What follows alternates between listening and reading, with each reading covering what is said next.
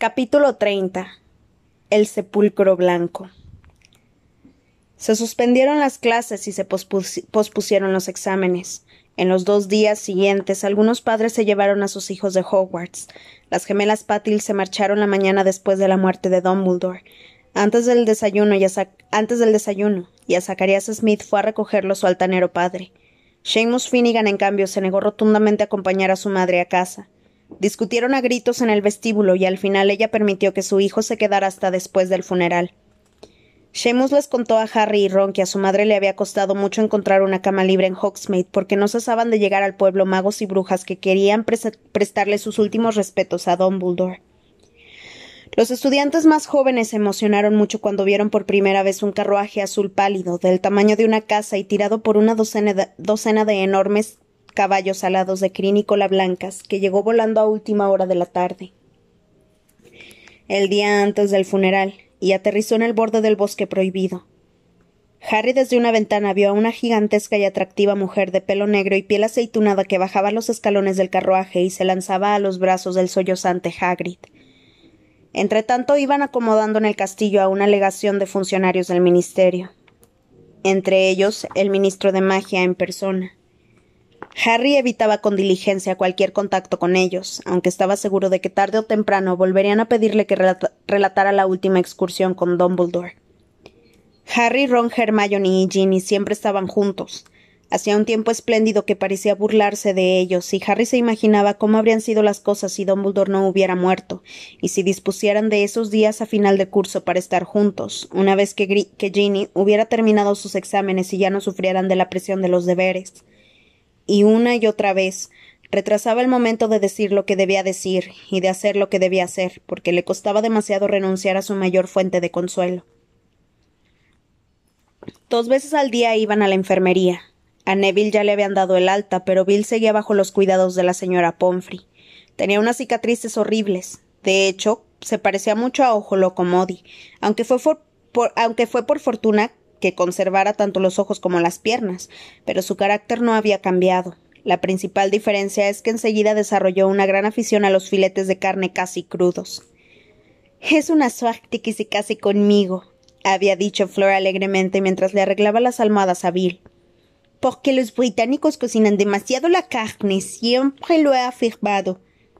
Supongo que tendré que aceptar que es verdad que se va a casar con ella, suspiró Ginny esa noche. Los cuatro estaban sentados junto a la ventana abierta de la sala común de Gryffindor, contemplando, los jardines en penumbra. No está tan mal, dijo Harry, aunque es muy fea. Se apresuró a añadir al ver que Ginny arqueaba las cejas y ella soltó una risita de resignación. En fin, si mi madre la soporta, yo también puedo hacerlo. ¿Ha muerto alguien más que conozcamos? preguntó Ron a Hermione, que leía detenidamente el profeta vespertino. Hermione hizo una mueca ante la forzada dureza en el tono de Ron. No, contestó y dobló el periódico. Todavía están buscando a Snape, pero no hay ni rastro de él. Claro que no, intervino Harry, que se encendía siempre que salía ese tema. No lo hallarán hasta que encuentren a Voldemort, y dado el poco éxito que han tenido hasta ahora. Voy a acostarme, anunció Ginny, dando un bostezo. No duermo muy bien desde que. Bueno, Estoy cansada y necesito dormir. Besó a Harry. Ron miró adrede hacia otro lado. Se despidió con la mano de los otros dos y se encaminó hacia los dormitorios de las chicas. En cuanto la puerta se hubo cerrado detrás de ella, Hermione se inclinó hacia adelante con esa expresión suya tan característica. Harry, esta mañana he encontrado algo en la biblioteca. ¿Tiene relación con RAB? preguntó él al tiempo que se enderezaba. A diferencia de tantas, de tantas otras veces, no se sentía emocionado, ni intrigado, ni ansioso por llegar al fondo de un misterio, pero sabía que tenía que descubrir la verdad acerca del auténtico Horrocrux y pretendía seguir avanzando por el obscuro y sinuoso camino que se abría ante él, el camino que había emprendido con Dumbledore y que de ahora en adelante tendría que recorrerlo solo. Todavía podía haber hasta cuatro horrocruxes escondidos en algún sitio, y si, se le, y si se le presentaba cualquier remota posibilidad de enfrentarse a Voldemort, suponía que debía encontrarlos y eliminarlos todos antes de acabar con él. Harry seguía recitando los nombres de tales objetos para sus adentros, como si de esa forma se acercara un poco más a ellos. el guardapelo, la copa, la serpiente, algo de Gryffindor o de Ravenclaw, el guardapelo, la copa, la serpiente, algo de Gryffindor o de Ravenclaw. Por la noche mientras dormía, ese mantra debía de latirle en la mente y en sus sueños siempre aparecían copas, guardapelos y misteriosos objetos que el muchacho no conseguía asir. Aunque Dumbledore le ofrecía una escalerilla de cuerdas que se convertían en serpientes en cuanto empezaba a trepar por ellas.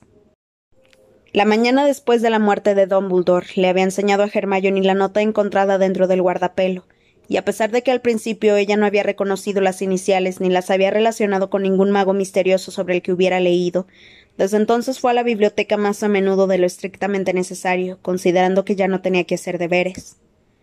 No, dijo Hermione. Lo he intentado, Harry, pero no he encontrado nada. Hay un par de magos bastante famosos con esas iniciales. Rosalind Antigone, uh, Rosalind Antigone Bones y Rupert Axelwenger Brookstatten, pero creo que no encajan. A juzgar por lo que pone en esa nota, la persona que robó el Horrocrux conocía a Voldemort, y no he descubierto ni la más mínima prueba de que Bones o Axbanger tuvieran trato alguno con él. No, lo que quería decirte. Bueno, se trata de Snape. Pareció sentirse incómoda por el simple hecho de volver a pronunciar ese nombre. ¿Qué pasa con él? Preguntó Harry con fastidio y volvió a reclinarse en el respaldo de la butaca. Verás, resulta que yo tenía parte de razón con lo del príncipe mestizo, dijo ella con tono vacilante. Es imprescindible que me lo restriegues por la nariz, Hermione. ¿Cómo crees que me siento cuando pienso en ello? No, no, Harry, no me refería al libro, repuso ella precipitadamente y echó un vistazo alrededor para comprobar que no los escuchaba nadie. Es que tenía razón cuando decía que Eileen Prince había sido propietaria de ese libro. Mira, ella era la madre de Snape. Ya me pareció que no era muy guapa, comentó Ron, pero Hermione no le hizo caso.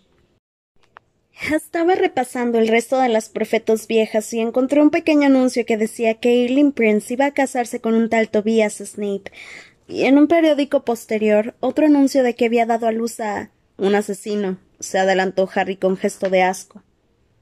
Bueno, sí. Así que en parte tenía razón. Snape debía de estar orgulloso de llevar el apellido Prince porque, según decía el profeta, Tobias Snape era un muggle. ¿Me explico? Sí, eso encaja, admitió Harry. Decidió halagar a los sangre limpia para poder hacerse amigo de Lucius Malfoy y sus compinches. Es igual que Voldemort, madre sangre limpia, padre muggle. Avergonzado de sus orígenes, utilizaba las artes obscuras para que los demás lo temieran y adoptó otro nombre, un nombre impresionante como hizo Lord Voldemort, príncipe mestizo. ¿Cómo es que no se dio cuenta Dumbledore? Se interrumpió y miró por la ventana. No podía dejar de darle vueltas a la inexcusable confianza que el anciano profesor había depositado en Snape. Sin embargo, aun sin habérselo propuesto, Hermione acababa de recordarle que a él también lo habían engañado. Pese a que los hechizos garabateados en el libro cada vez eran más macabros, Harry no había querido pensar mal de ese personaje tan inteligente que tanto le había ayudado. Que tanto le había ayudado. Después de lo ocurrido, ese pensamiento le resultaba casi insoportable. Sigo sin entender por qué no denunció que estabas utilizando el libro, comentó Ron. Él seguramente sabía de dónde sacabas la información. Lo sabía, dijo Harry con amargura. Se dio cuenta cuando utilicé el sectum sempra y ni siquiera necesitó la legeremancia. Quizá lo supo incluso antes por los comentarios de Slughorn sobre lo bien que me desenvolvía en las clases de pociones. No me explico cómo se le ocurrió dejar su viejo libro en el fondo de un armario. Pero ¿por qué no te acusó? Supongo que no quería que lo relacionaran, con ese texto, observó Hermione. A Dumbledore no le habría gustado mucho si se hubiera enterado, y aunque Snape hubiera fingido que no era suyo, Slughorn le habría reconocido la letra en el acto. En fin, el caso es que el libro se quedó en la antigua aula de Snape y estoy segura de que Dumbledore sabía que la madre de éste se apellidaba Prince. Debía enseñárselo a Dumbledore, murmuró Harry. Él quiso demostrarme que Voldemort ya era maligno cuando estudiaba en el colegio, y yo tenía en mis manos la prueba de que Snape también. Maligno es una palabra muy fuerte, susurró Hermione. Tú eras la que no cesaba de decirme que el dichoso libro era peligroso. Lo que intento decir, Harry, es que estás asumiendo una responsabilidad exagerada. Yo creía que el príncipe tenía un desagradable sentido del humor, pero jamás me pasó por la cabeza que fuera un asesino en potencia. Ninguno de nosotros podría imaginar que Snape fuera capaz de. ya sabes, dijo Ron. Se quedaron callados, absortos en sus pensamientos pero Harry intuyó que sus amigos, igual que él, pensaban que en las exequias de Dumbledore, que se celebrarían a la mañana siguiente. Como Harry nunca había asistido a un funeral, porque al morir Sirius su, su, cadáver desapareció y no pudieron enterrarlo, no se imaginaba la situación y lo inquietaba un poco no saber qué iba a haber ni cómo se sentiría. Se preguntaba si la muerte de Dumbledore se convertiría en algo más real cuando la ceremonia terminara aunque había momentos en que la espantosa verdad amenazaba con abrumarlo por completo, también había periodos de aturdimiento en que todavía le costaba creer que el anciano director estuviera muerto, a pesar de que en el castillo no se hablaba de otra cosa.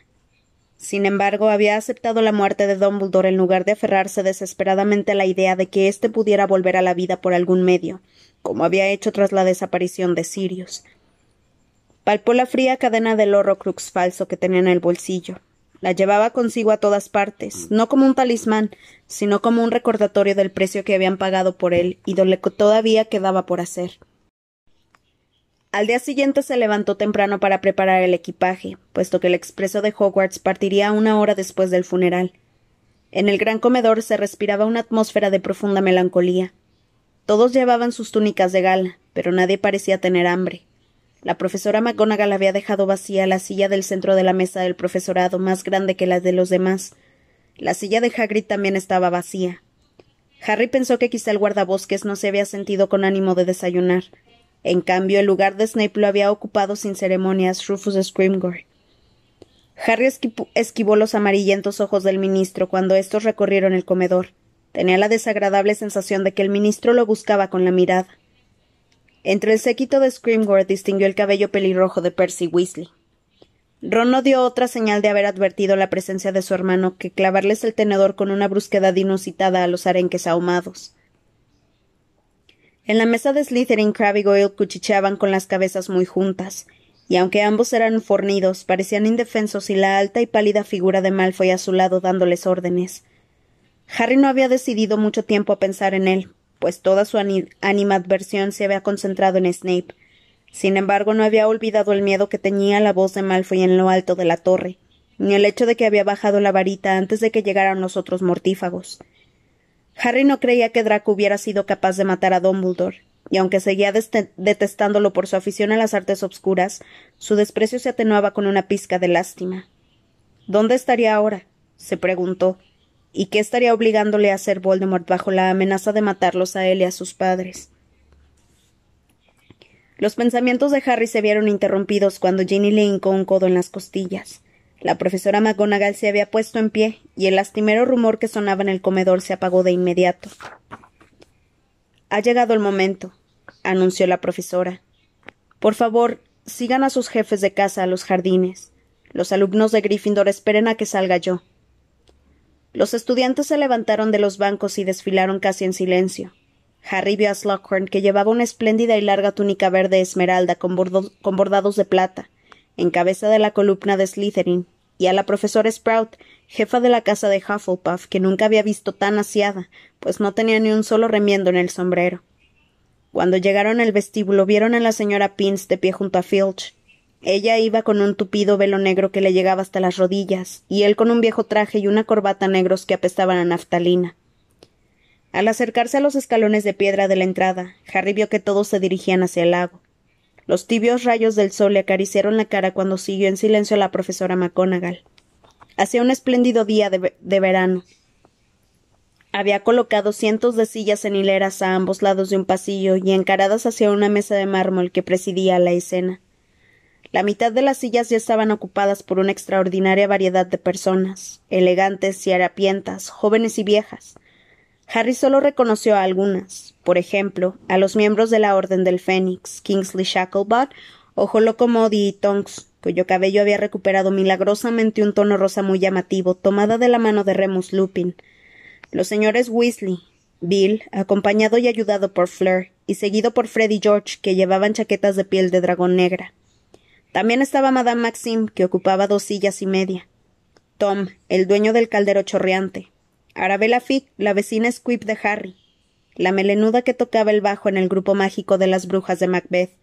Ernie Prank, el conductor del autobús noctámbulo. Madame Malkin, de la tienda de túnicas del callejón de Agón, y algunos otros a los que Harry solo conocía de vista, como el camarero de cabeza de puerco y la bruja que llevaba el carrito de la comida en el expreso de Hogwarts. También estaban presentes los fantasmas del castillo, que solo eran visibles cuando se movían, pues la luz del sol hacía brillar sus intangibles y etéreas figuras. Harry, Ron, Hermione y Ginny se, se sentaron al final de una hilera junto al lago. El continuo susurro de la concurrencia sonaba como la brisa al acariciar la hierba, pero el canto de los pájaros era mucho más intenso. Seguía llegando gente. Harry vio cómo Luna ayudaba a Neville a sentarse y sintió un profundo cariño por ellos. Luna y Neville eran los únicos miembros del ED que habían respondido a la llamada de Hermione la noche que mataron a Dumbledore, y Harry sabía por qué. Ellos eran los que más añoraban el ED. Seguramente eran los únicos que habían mirado con regularidad sus monedas con la esperanza de que se hubiera convocado otra reunión.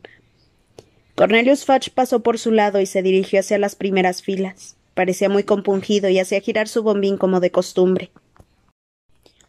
A continuación, Harry reconoció a Rita Skeeter y se enfureció al ver que llevaba un bloc de notas con las uñas pintadas de rojo. Y luego, con un arrebato de rabia, distinguió a Dolores Umbridge, que exhibía una expresión de dolor poco convincente en esa cara de sapo y se adornaba los rizos ojos parduzco con un lazo de terciopelo negro.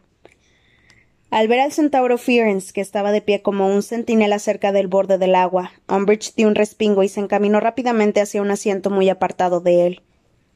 Los últimos en sentarse fueron los profesores.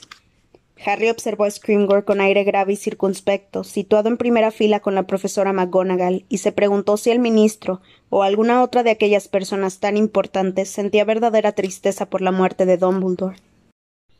Pero en ese momento oyó una melodía, una melodía extraña que parecía de otro mundo, de modo que se olvidó del desprecio que le inspiraba el ministerio y miró en busca del origen del sonido. Sin embargo, no fue el único, pues otras personas también volvieron la cabeza con cierta alarma.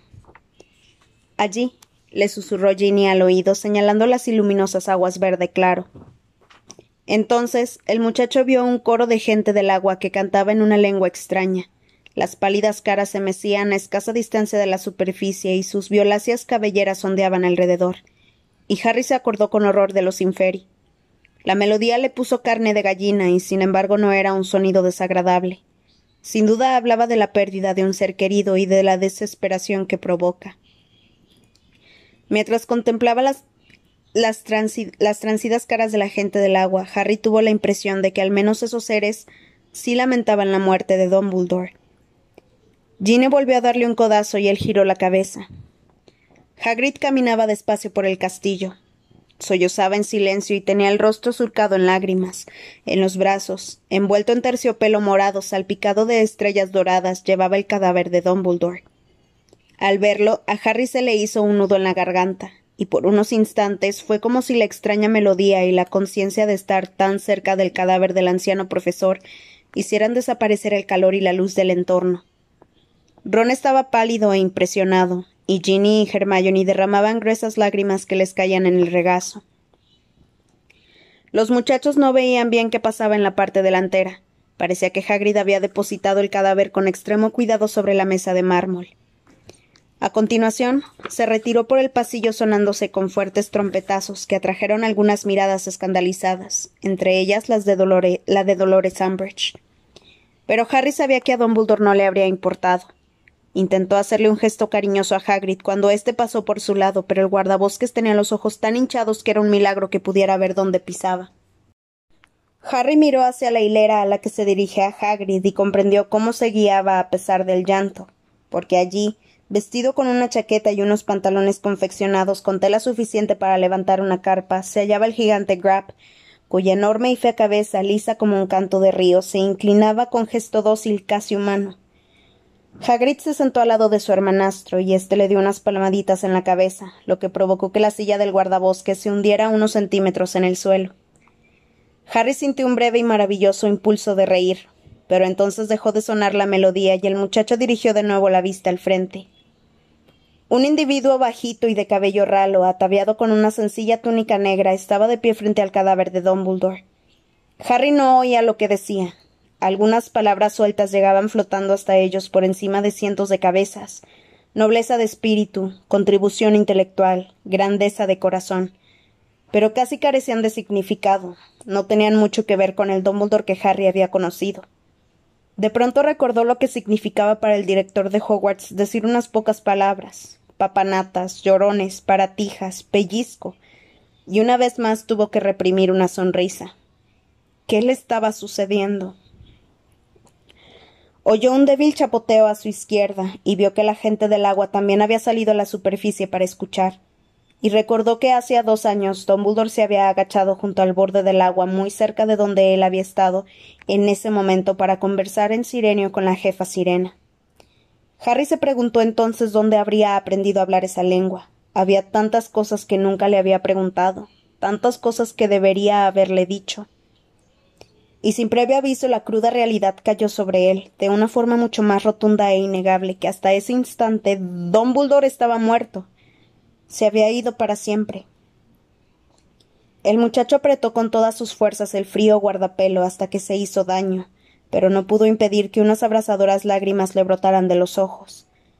Volvió la cabeza en dirección opuesta a la que se hallaba Ginny y los demás, y contempló el bosque prohibido, al otro lado del lago, mientras el hombrecillo de negro seguía hablando.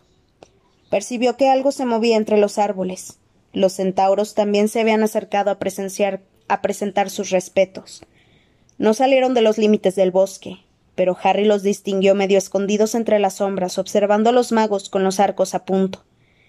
Y recordó también la pesadilla de su incursión inicial en el bosque prohibido, la primera vez que vio aquel engendro que entonces era Voldemort, y cómo se había enfrentado a él, y que poco después había hablado con Dumbledore de la importancia de seguir luchando a pesar de que la batalla estuviera perdida.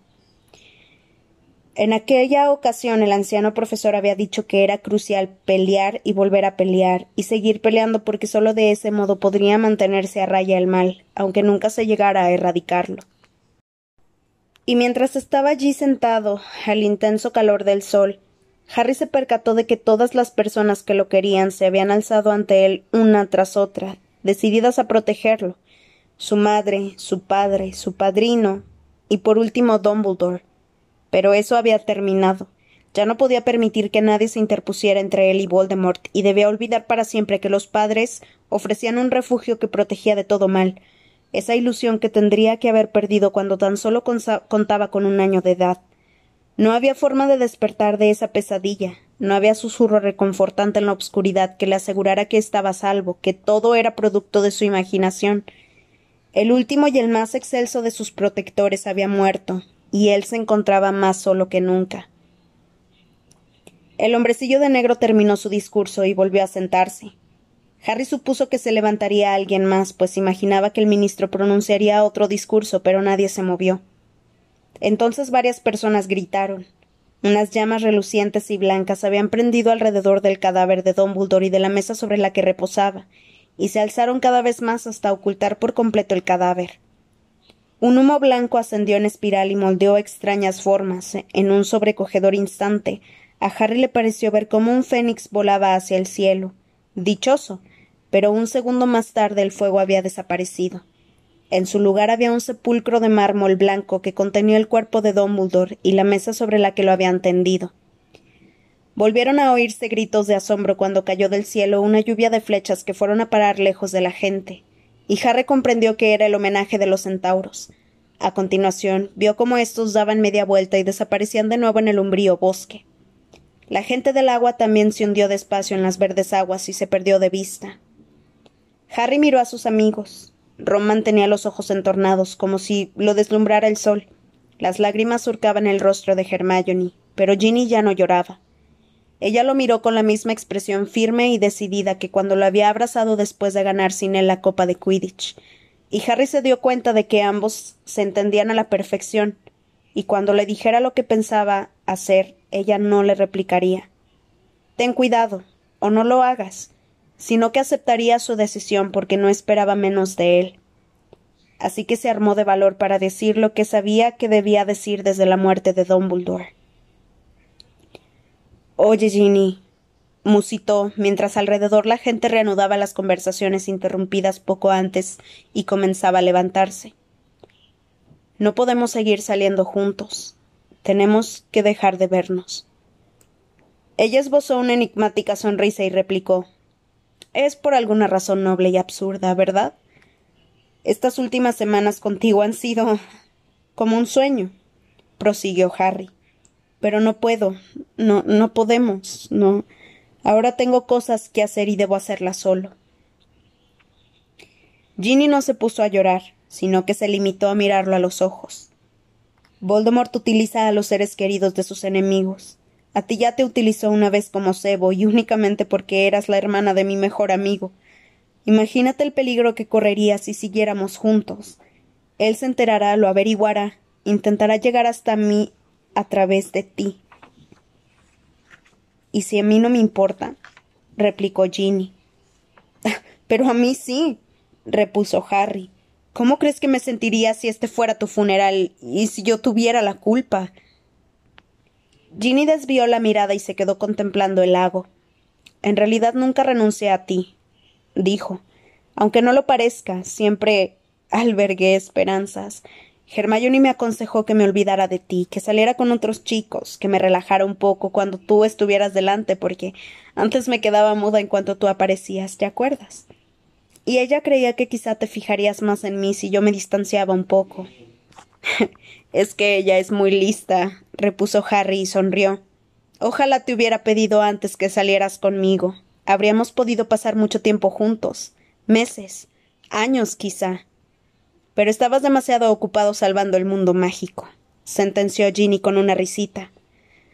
Bueno, la verdad es que no me sorprende. Ya sabía que al final ocurriría esto. Estaba convencida de que no estarías contento si no perseguías a Voldemort. Quizá es por eso que me gustas tanto.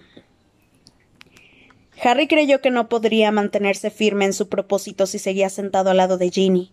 Observó que Ron abrazaba a Hermione y le acariciaba el cabello mientras ella lloraba con la cabeza apoyada en su hombro, y que a Ron también le resbalaban las lágrimas por su larga nariz. Con aire compungido, Harry se puso en pie, les dio la espalda a Ginny y al sepulcro de Dumbledore y echó a andar por la orilla del lago. Se sentía mucho mejor caminando que sentado, y cuando empezara a buscar los horrocruxes y matara a Voldemort, también se sentiría mejor que solo pensando en ello. Harry. se dio la vuelta. Rufus Scrimgeour cojeaba hacia él por la orilla, apoyándose en su bastón. Confiaba en poder hablar un momento contigo. ¿Te importa si caminamos juntos?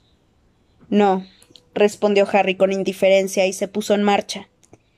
Qué tragedia, dijo el ministro en voz baja. No te imaginas cómo me afectó la noticia.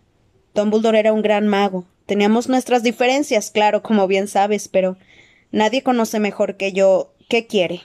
preguntó Harry con voz cansina.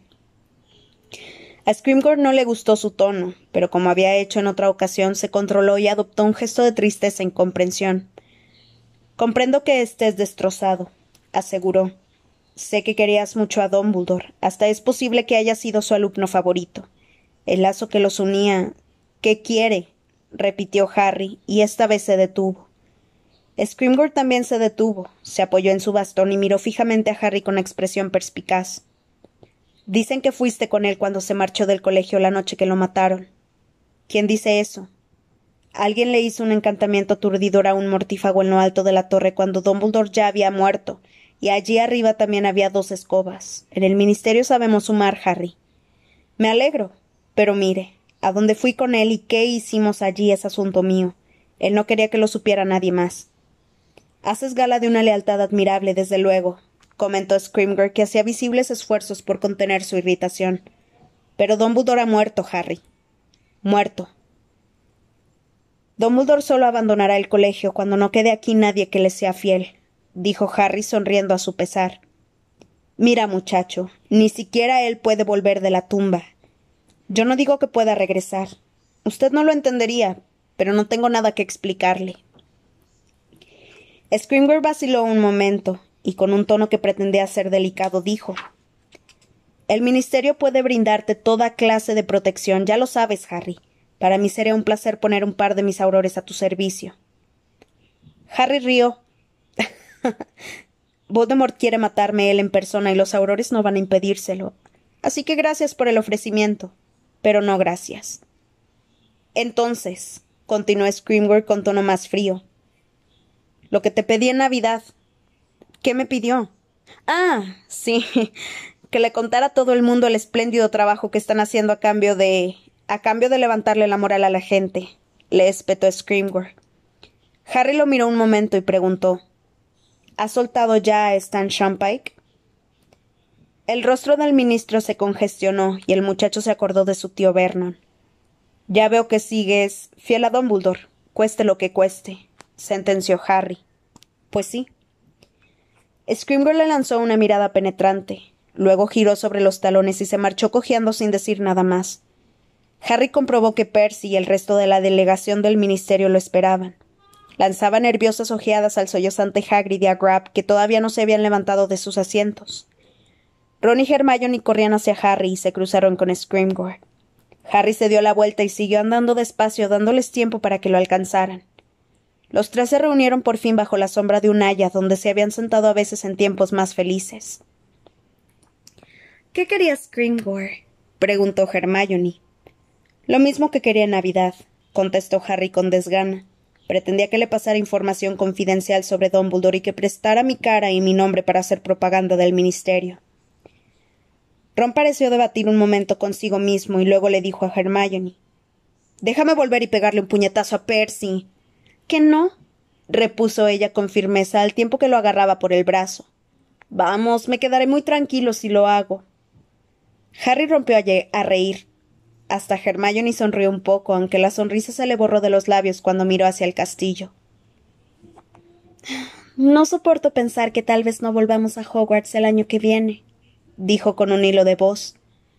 ¿Cómo pueden cerrar el colegio? A lo mejor no lo hacen, especuló Ron. Aquí no corremos más peligro que nuestras casas, ¿no?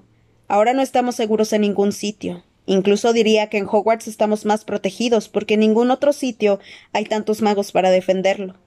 ¿Tú qué opinas, Harry? Yo no pienso volver aunque el colegio siga abierto.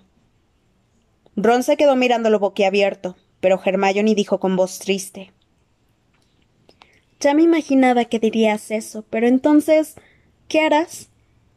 Volveré una vez más a la casa de los Dursley porque Dumbledore así lo deseaba, pero será una breve visita y después me iré para siempre. Pero. ¿A dónde irás si no piensas volver al colegio? No lo sé. He pensado que podría regresar al valle de Godric, murmuró Harry. Tenía esa idea en la cabeza desde la noche que murió Dumbledore. Para mí todo empezó allí. Tengo la sensación de que necesito ir a ese lugar. Así podré visitar la tumba de mis padres. ¿Y luego qué? preguntó Ron. Luego tendré que buscar los otros horrocruxes, ¿no? contestó el muchacho mientras contemplaba el blanco sepulcro del director que se reflejaba en el agua al otro lado del lago. Eso es lo que Dumbledore quería que hiciera. Por eso me lo contó todo sobre ellos. Si él tenía razón y estoy seguro de que así es, todavía quedan cuatro. Debo encontrarlos y destruirlos, y luego he de ir en busca de la séptima parte del alma de Voldemort, la parte que todavía está en su cuerpo, y matarlo. Y si por el camino me encuentro con Severus Snape, añadió. Mejor para mí y peor para él. Hubo un largo silencio. La muchedumbre casi se había dispersado ya, mientras que los rezagados rehuían la monumental figura de Grab, que seguía abrazando a Hagrid, cuyos aullidos de dolor todavía resonaban sobre las aguas del lago. Nos encontraremos allí, Harry, dijo Ron. ¿Dónde? En casa de tus tíos, y luego iremos contigo allá donde tú vayas. Ni hablar, replicó Harry. No había previsto eso. Creía que sus amigos entenderían que quería hacer solo aquel peligrosísimo viaje. Una vez nos dijiste, intervino Hermione, que teníamos tiempo para echarnos atrás. Y ya lo ves, no lo hemos hecho. Estaremos a tu lado pase lo que pase, afirmó Ron. Pero hey, antes que nada, incluso antes de ir al Valle de Godric, tendrás que pasar por casa de mis padres. ¿Por qué? La boda de Billy Fleur, ¿recuerdas? Harry lo miró con asombro. La idea de que todavía pudiera existir algo tan normal como una boda parecía tan increíble como maravillosa. Sí, eso no podemos perdérnoslo, dijo al fin. Sin pensarlo, Harry cerró la mano con fuerza alrededor del horrocrux falso. Pero pese a todo, pese al obscuro y sinuoso camino que veía extenderse ante él, pese al encuentro final con Voldemort que tarde o temprano se produciría, quién sabía si pasaría un mes, o un año, o diez. Se animó al pensar que todavía quedaba un espléndido día de paz y que podría disfrutarlo con Ron y con Hermione.